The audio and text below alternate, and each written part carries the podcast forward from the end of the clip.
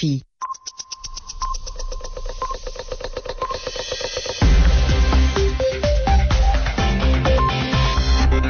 Merci d'être avec nous sur RFI. Il est 20h, temps universel, 22h ici à Paris.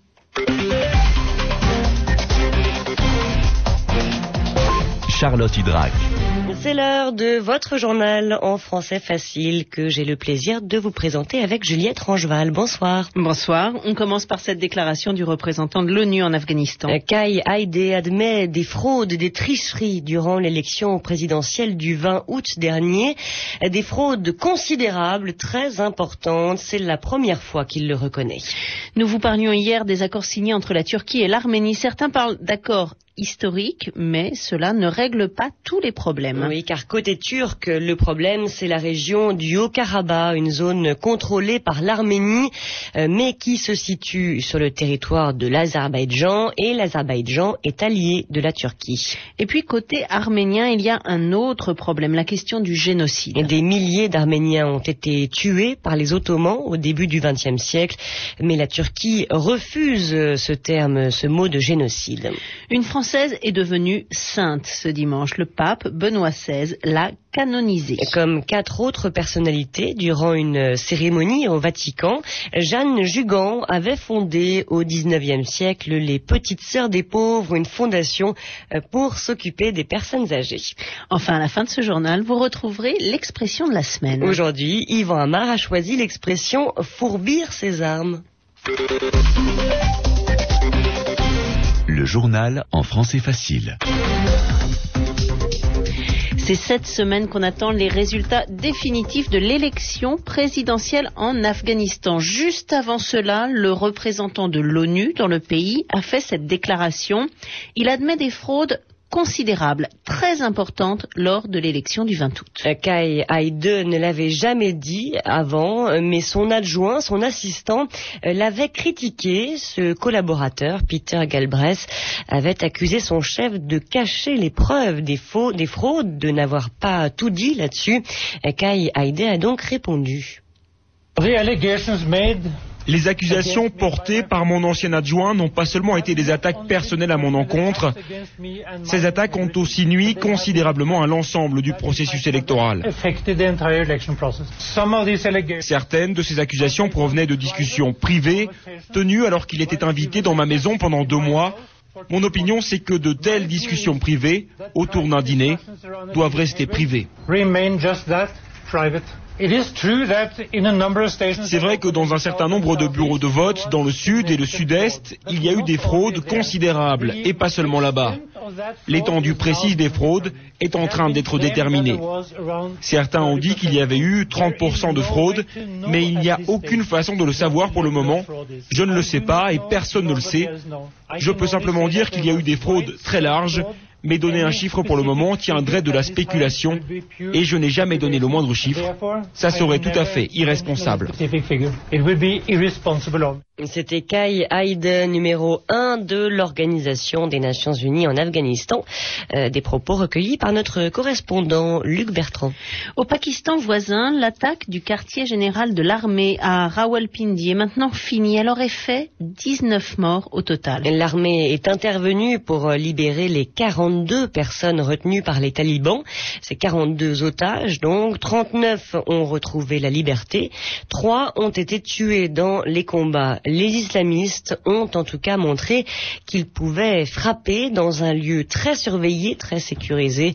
La chef de la diplomatie américaine s'est dite inquiète après cette attaque, mais Hillary Clinton fait confiance au Pakistan pour garder le contrôle de ses armes nucléaires.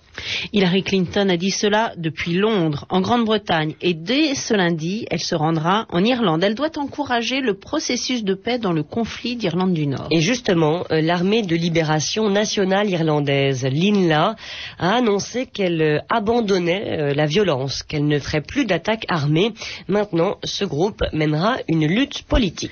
Les accords de rapprochement entre l'Arménie et la Turquie viennent d'être signés, mais on voit déjà les premières difficultés. Oui, moins de, de 24 heures après ces accords, le Premier ministre turc a posé ses conditions pour l'ouverture des frontières. Selon Recep Tayyip Erdogan, il faut régler la question du Nagorno-Karabakh. Explication d'Eike Schmidt.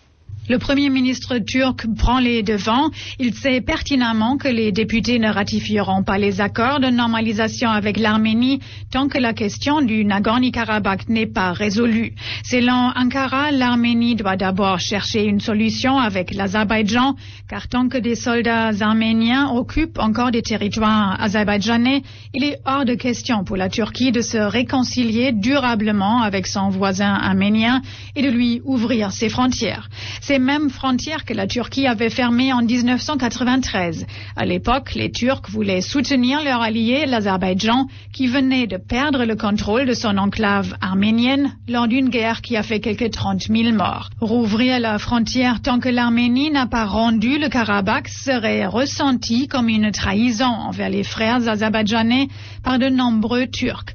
Par ailleurs, ces mêmes frères azerbaïdjanais ont déjà vivement condamné le rapprochement entre l'Arménie et la Turquie en estimant qu'il risque de mettre en péril la stabilité dans le Caucase du Sud. Et puis il y a un, autre problème euh, pour ce rapprochement. Euh, la Turquie refuse de reconnaître le génocide des Arméniens au début du XXe siècle.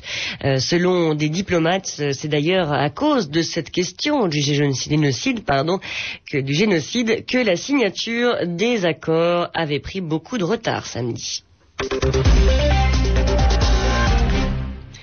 Cela fait 44 ans maintenant que l'affaire Mehdi Ben Barka pose question. Eh bien, un nouvel élément relance le débat. Mehdi Ben Barka, c'est cet opposant marocain disparu à Paris en 1965.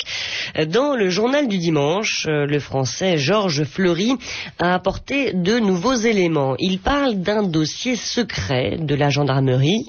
Euh, selon ces documents, Mehdi Ben Barka aurait été euh, incinéré, son corps aurait été brûlé en région parisienne.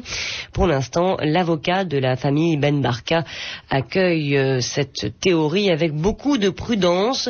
Maître Butin euh, pense que le corps de Mehdi Ben Barka a été transporté au Maroc. L'Église catholique compte cinq nouveaux saints. Oui, le pape Benoît XVI a, a canonisé, c'est-à-dire qu'il a proclamé saint cinq nouvelles personnalités ce dimanche. Au Vatican, on retrouve François-Marie Isoard. Dans la basilique Saint-Pierre, lors d'une messe solennelle, Benoît XVI a proclamé cinq nouveaux saints, cinq exemples de sainteté pour les catholiques à travers le monde. Un archevêque polonais forcé à l'exil au XIXe siècle par la Russie tsariste, le père Damien, un Belge au service des lépreux sur l'île de Molokai, ou encore un père dominicain espagnol et son jeune compatriote, moine trappiste. Et puis enfin, la religieuse française Jeanne Jugan, fondatrice au milieu du XIXe siècle de la congrégation des Petites Sœurs des Pauvres. À l'exemple de cette Bretonne consacrée au service des personnes âgées de sa congrégation présente aujourd'hui à travers le monde, Benoît XVI a souhaité que nos sociétés puissent redécouvrir la place et l'apport unique de la vieillesse.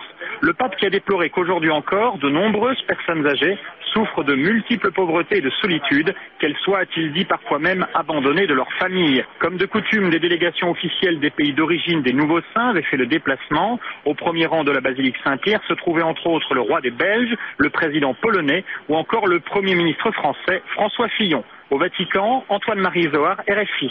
Retour au Maghreb.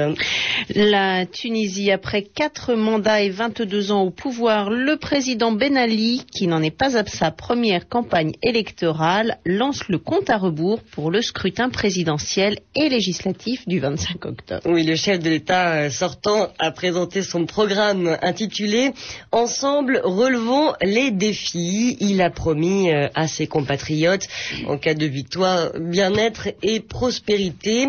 Euh, le président Ben Ali euh, s'est aussi engagé à, promouvoir les performances des médias. On peut noter à ce propos que le journal du parti d'opposition Etajdid a été euh, saisi, a été interdit de publication avant sa diffusion, motif violation du code électoral. Les pollueurs doivent être les payeurs, c'est ce qui ressort du Forum mondial sur le développement durable qui s'achève à Ouagadougou au Burkina Faso. Oui, avant le, sommet euh, sur le climat de Copenhague dans deux mois, euh, le président de la Commission de l'Union euh, africaine, Jean Ping, a prévenu que l'Afrique serait solidaire pour, pour demander des réparations de la part des pays industrialisés envers l'Afrique, donc le continent qui est très sensible au réchauffement climatique mondial. Il est 22h10 ici à Paris.